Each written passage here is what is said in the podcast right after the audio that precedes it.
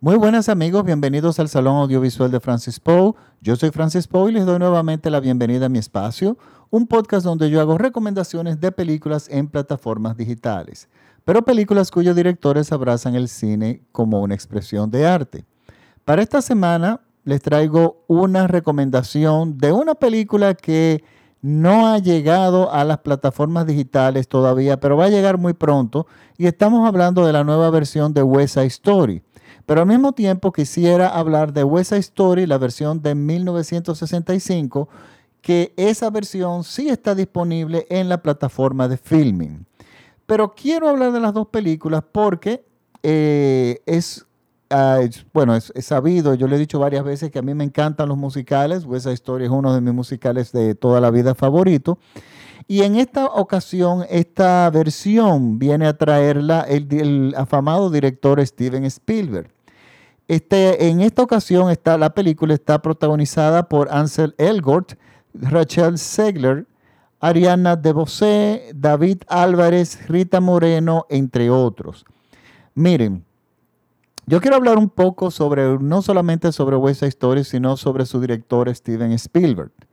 Steven Spielberg es un director conocidísimo, muy afamado, muy querido en Hollywood, porque eh, durante la década de los 80 específicamente, eh, generó grandes cantidades de dinero haciendo películas eh, muy buenas, pero muy comerciales, que rompían todos los récords de taquilla.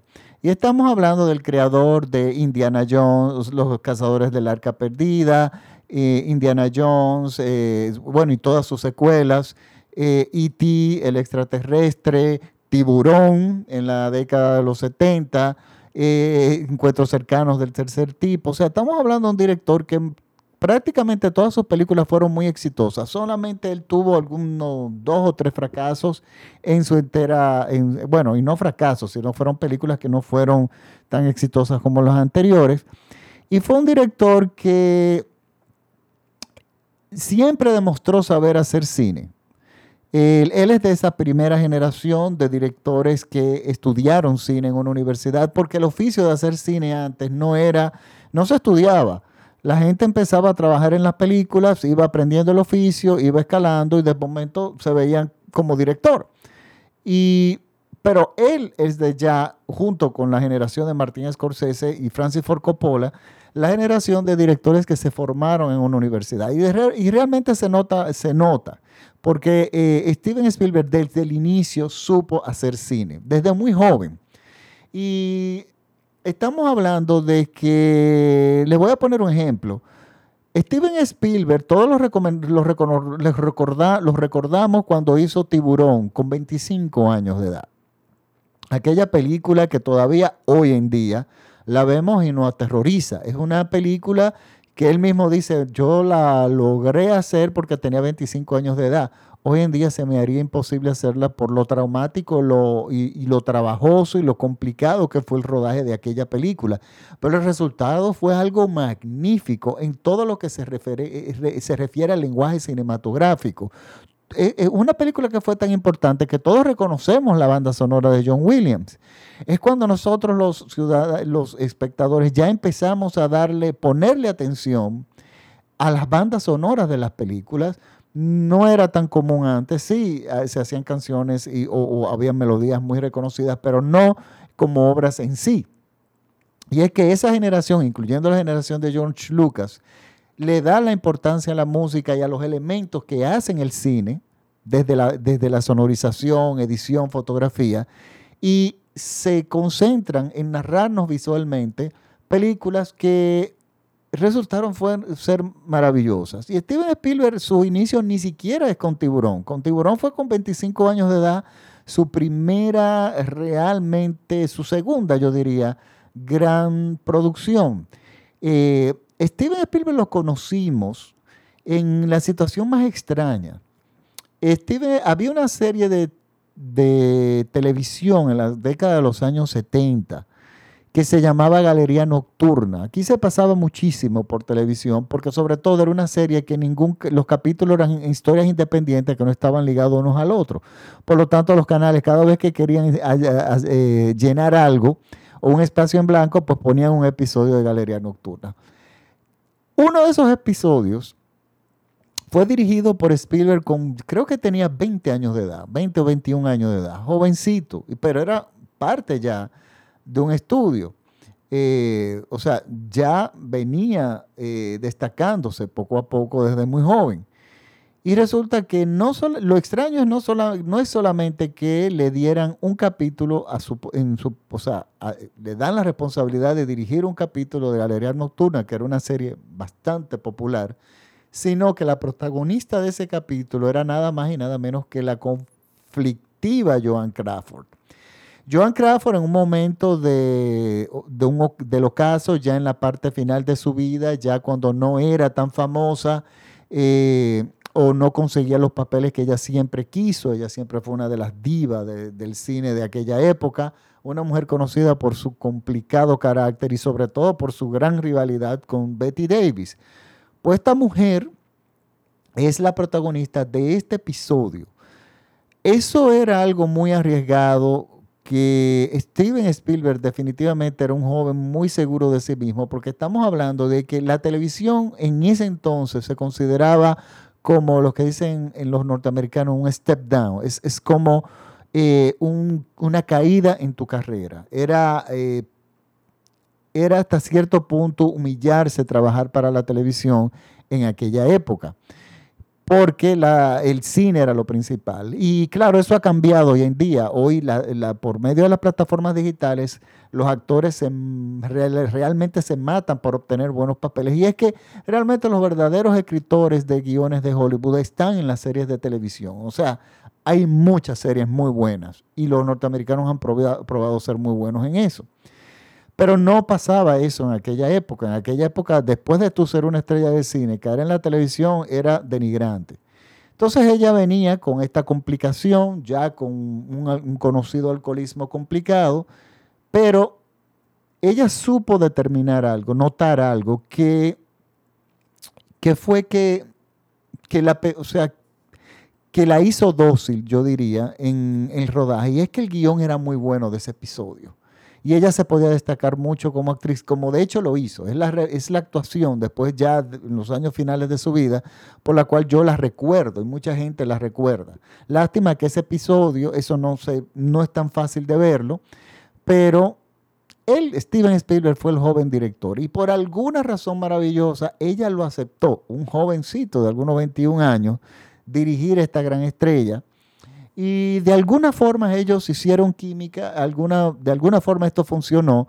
Y fue tan exitoso el capítulo que esto fue lo que llevó a Steven Spielberg a que le, dieran la, le dieron la responsabilidad de dirigir una película completa ya para la televisión.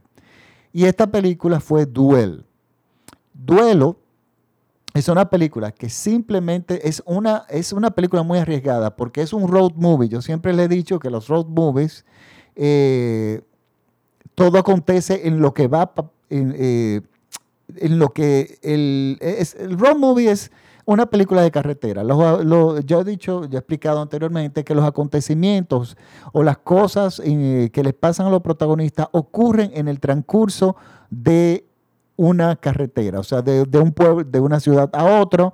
Y es un género muy difícil del cine. Yo siempre he dicho, y no me canso de decirlo, que son muy pocas películas que realmente salen buenas.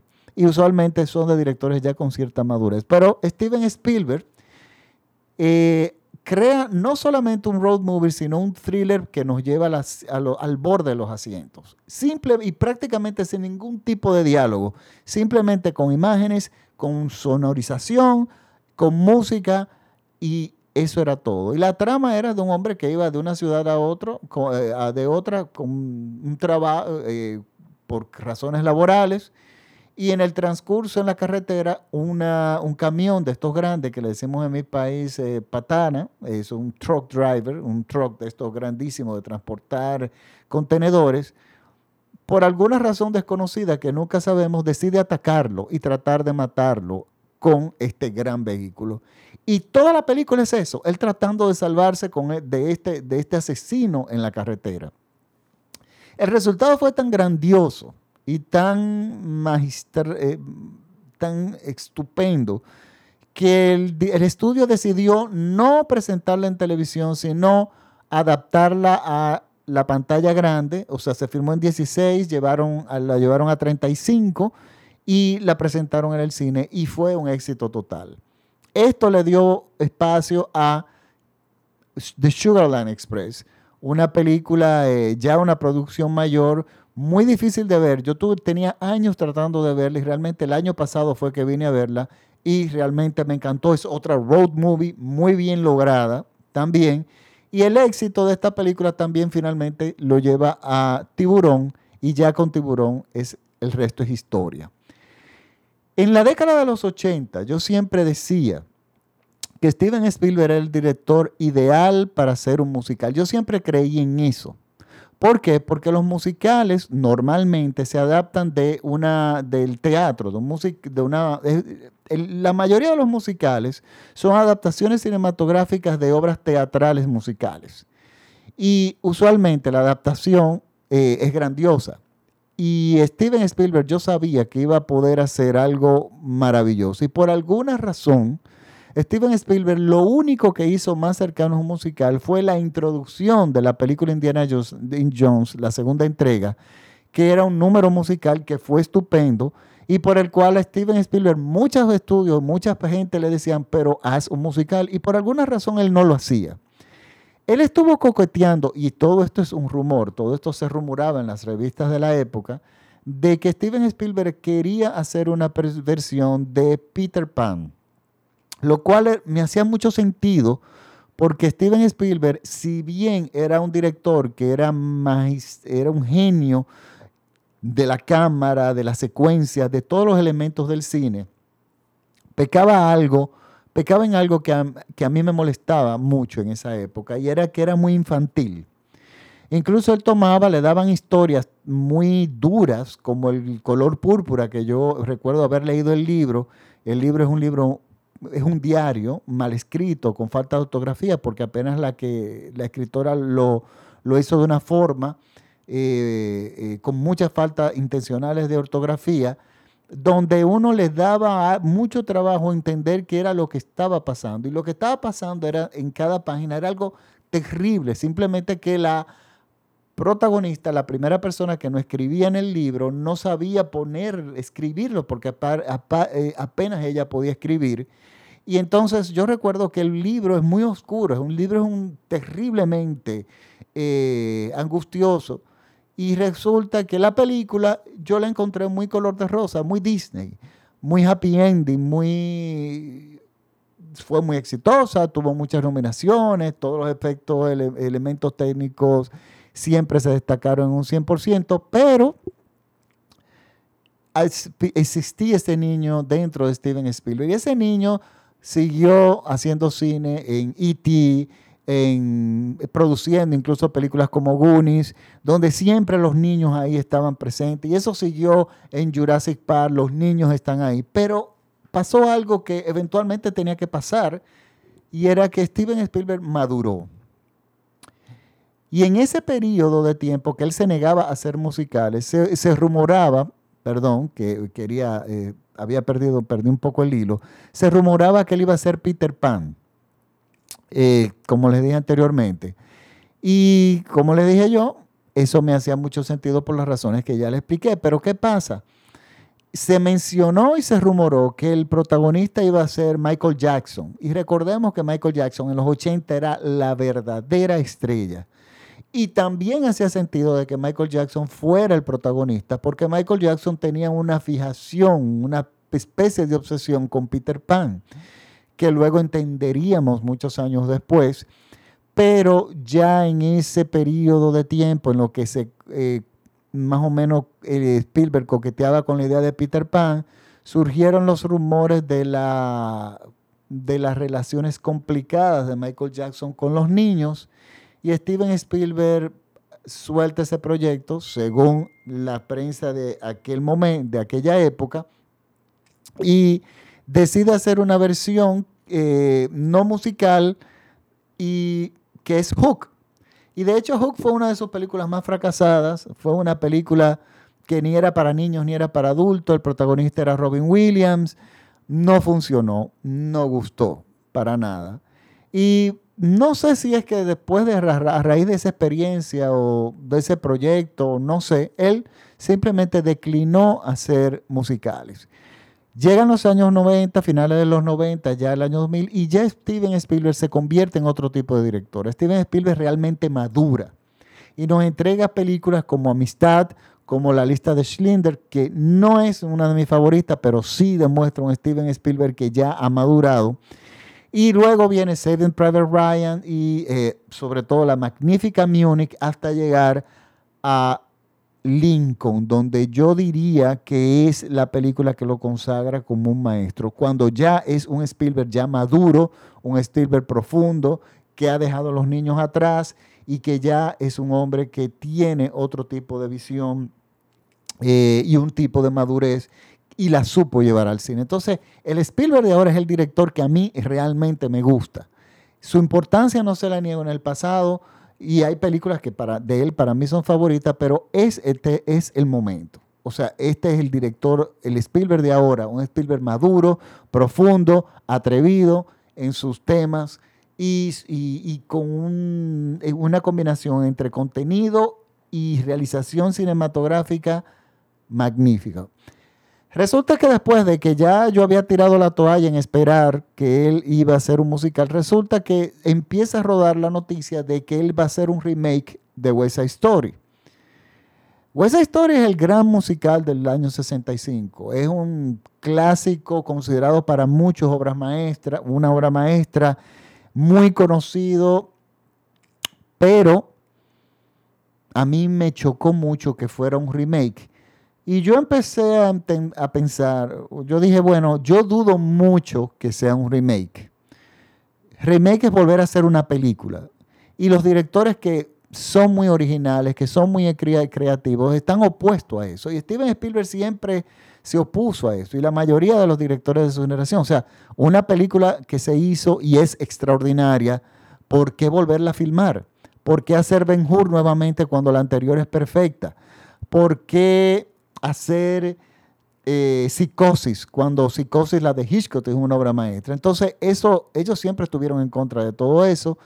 Y yo personalmente los remakes siempre los he detestado. Yo no recuerdo haber visto uno que a mí me haya gustado. Sí para mí es posible que uno tome, eh, que sean, se haga, perdón, películas, se tomen películas que no fueron buenas y de repente el director sepa encontrar algo en ese guion y traer una versión nueva que realmente sea buena.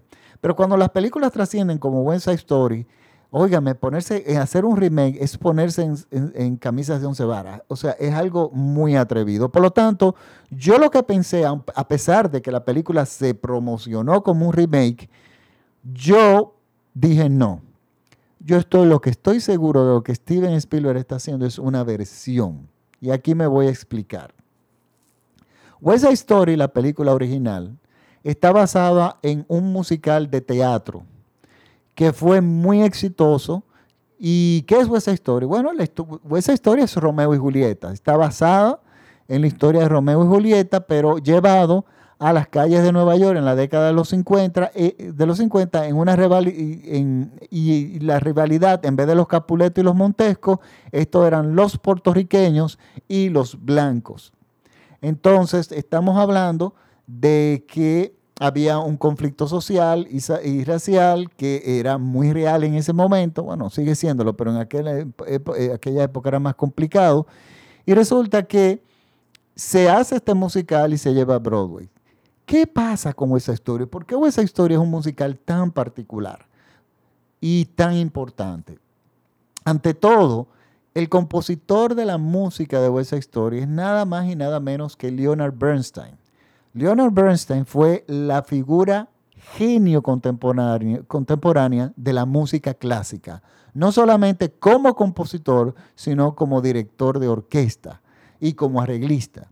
Era un hombre con un talento infinito, un hombre con un, que dejó un legado enorme a la música clásica y a la música también y a la composición.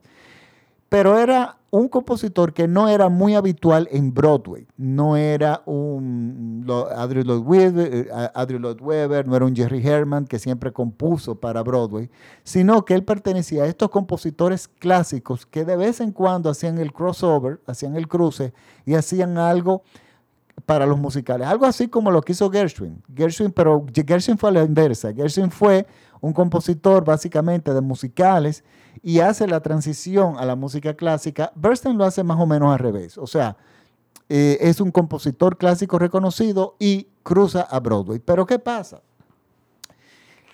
No solamente las canciones son musicalmente muy inteligentes, ingeniosas, sino la banda, los momentos coreográficos que son de danza, de las peleas y todo eso, Bernstein compuso una banda, eh, eh, una, un score para eso, que no es habitual, habitual en Broadway. O sea, los, compositores por lo general componen un serie, una serie de números de musicales y canciones, pero usualmente es todo cantado. Bernstein no solamente agregó canta, eh, entregó las, las, canciones, sino también la música que acompañaba las, las danzas, las peleas, porque este musical tenía muchos momentos de danza que enfrentaban, eh, que se necesitaban música.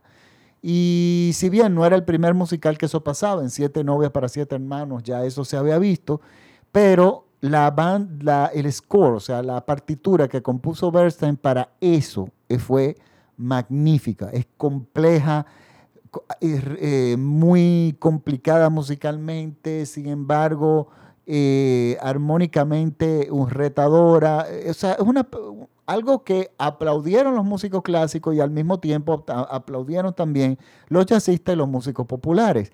Yo esa historia entonces empezó a la banda sonora, la partitura era tan buena que empezaron los jazzistas a hacer versiones, los cantantes se hacían versiones sinfónicas, o sea, esa historia creció, no solamente como obra, sino su banda sonora tenía una vida independiente.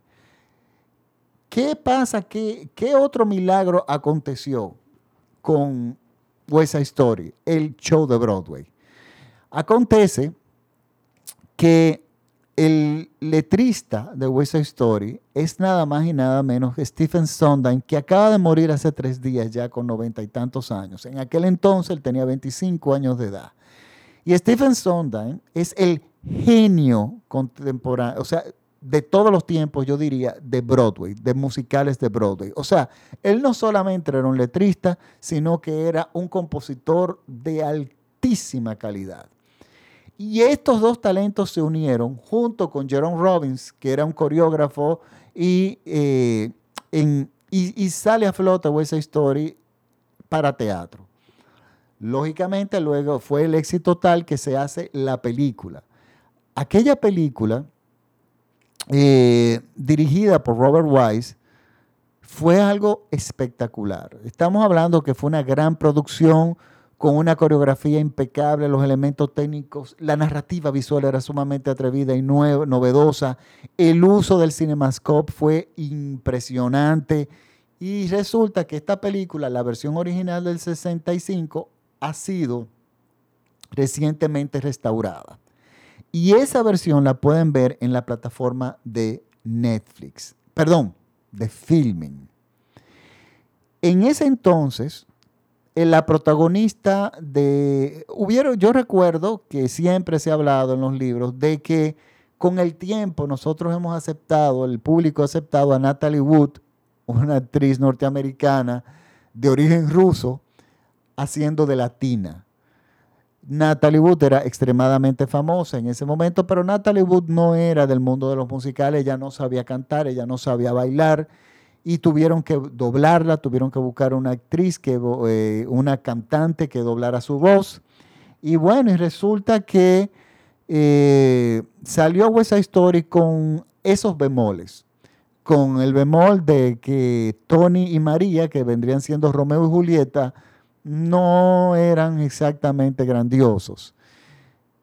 Pero todo lo que los rodeaba a ellos era magistral. Las actuaciones secundarias fueron maravillosas. Rita Moreno se gana el Oscar, la primera, creo que fue la primera puertorriqueña latina en ganar un Oscar. Ese fue el gran momento de su vida. Y la película se convirtió en un clásico. Y fue muy exitosa en su momento. El público de esa época le gustaba ese tipo de cine. Iban y, bueno, la gente fue manadas a, verla y se convirtió realmente en un verdadero clásico. Y yo en mi casa crecí viendo el disco de West Side Story que había una, recuerdo que había una gaveta llena de discos y yo los veía todos y muchos de ellos eran de películas y uno de ellos era el de West Side Story. Y no vine a ver la película hasta muchos años después. Eh, West Story no era sencilla de ver y sobre todo que cuando la daban en televisión, eh, se perdía un 40% de la imagen porque eh, recuerden que esa película fue filmada en 70 milímetros en CinemaScope. No fue hasta que finalmente yo, llegó el DVD que yo pude ver la versión íntegra ya restaurada y yo la llegué a ver en el cine, una copia que no estaba muy buena, pero bueno, la llegué a ver en el cine y se llegó a apreciar bastante. ¿Qué pasa? Yo me pregunto, pero ¿por qué Steven Spielberg quiere hacer un remake de esta película? Y yo ayer fui, primera vez que voy al cine después de muchísimo tiempo en pandemia y era yo solo, estaba yo solo en la sala de cine, lo que más o menos me dejó entender que muy probablemente la película vaya prontamente a las plataformas digitales, porque realmente, o esa historia hoy en día en el cine no creo que encuentre un público no necesariamente los musicales, sino ese tipo de musical. No creo que hoy en día encuentre una audiencia. Sin embargo, las críticas han sido extraordinarias. Y cuando yo voy a ver mi película, a mí me gusta ir un poco bruto, o sea, no haber leído mucho, resulta que a mí me gustó, pero me di cuenta que era lo, me, me aseguré, me di cuenta que no me había equivocado. O sea, Steven Spielberg lo que hizo fue una versión del, del material original que fue el musical de Broadway.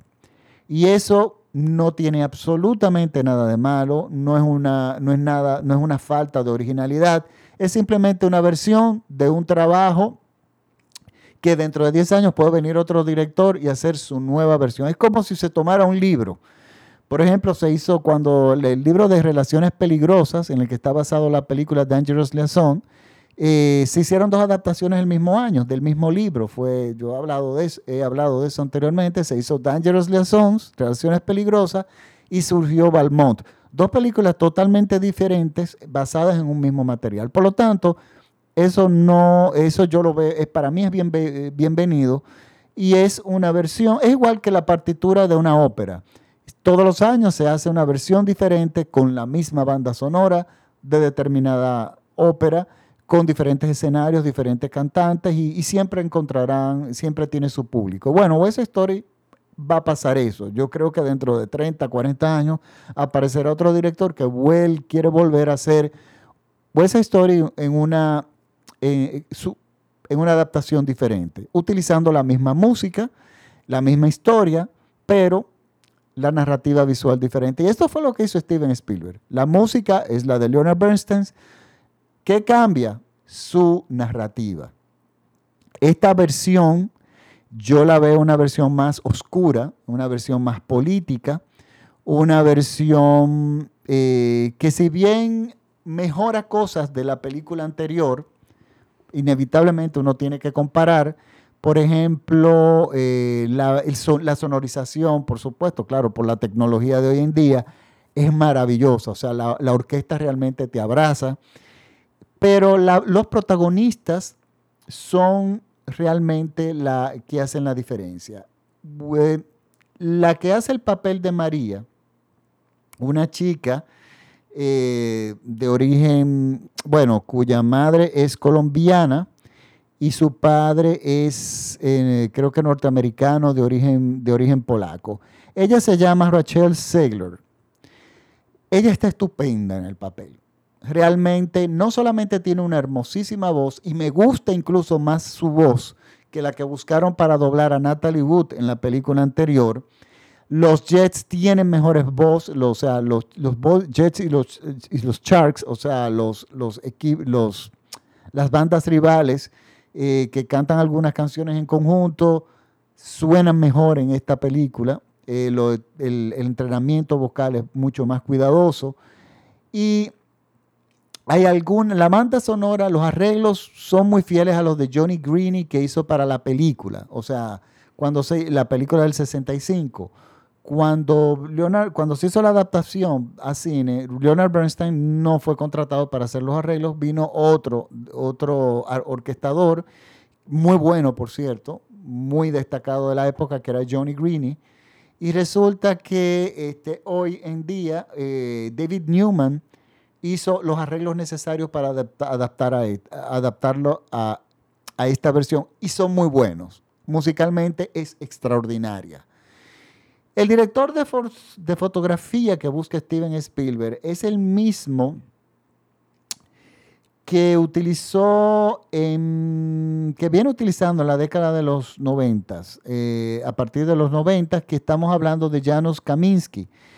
este señor fue el director de fotografía de Saving Private Ryan, de la lista de Schindler, y prácticamente de, sus, de, las últimas películas, incluyendo Lincoln, extraordinario director de fotografía, rompe su relación con los directores de fotografía del pasado y hasta el momento se ha entendido muy bien con este. No sé si es roto la, la relación personal, pero sí profesional. No, lo, no, no, bueno, es que bueno, también puede ser que hayan muerto, porque recuerdo que uno de ellos no era muy joven. El asunto es que este director de fotografía da una visión, entrega una, una, una visión de West Side Story más oscura, más decayente, más sucia, digamos, que la otra, que era una versión, era una fotografía donde los escenarios, la, la escenografía era mucho más trabajada, donde se destacaban los colores de una forma diferente. Este es muy gris. Si bien los números musicales son muy buenos, eh, Rita Moreno tiene un papel aquí. O sea, Rita Moreno ganó el Oscar como actriz secundaria en la versión del 65.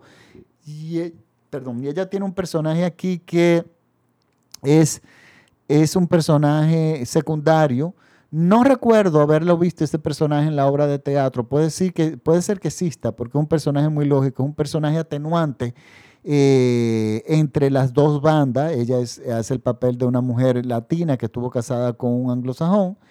Y es un, un personaje importante que ayuda a limar asperezas o atenuar el ritmo de la película. Y a mí me sorprendió de que Rita Moreno está extraordinariamente bien. El papel de ella es extraordinario. O sea, ella lo hace magníficamente bien.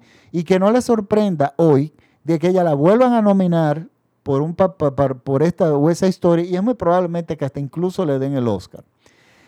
La que hace de María, como les dije, esta chica Segler me gusta muchísimo, pero no le puedo decir lo mismo de Ansel Elgort. Lo encuentro un poco manganzón, es lo que diríamos, un poco sob, frío, muy poco apasionado y algo así más o menos me pasa con algunos de los secundarios.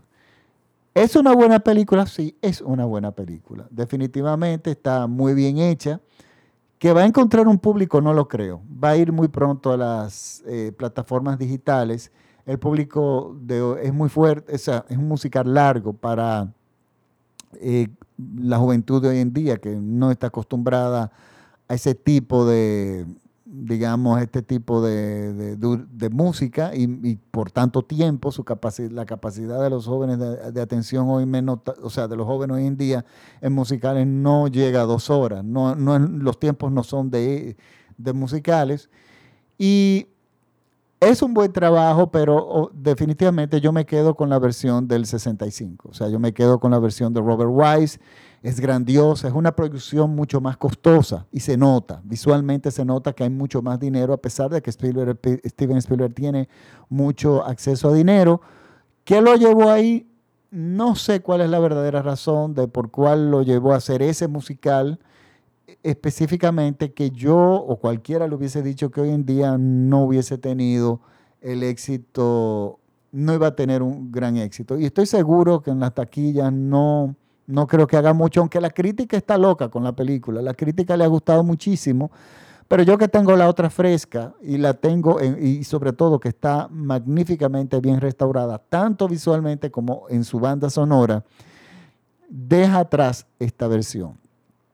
Si bien la otra película peca también de que Natalie Wood y su Romeo no es, o sea, no, no nos identificamos o no nos enganchamos con ellos, pero sí nos enganchamos con todo lo que está alrededor.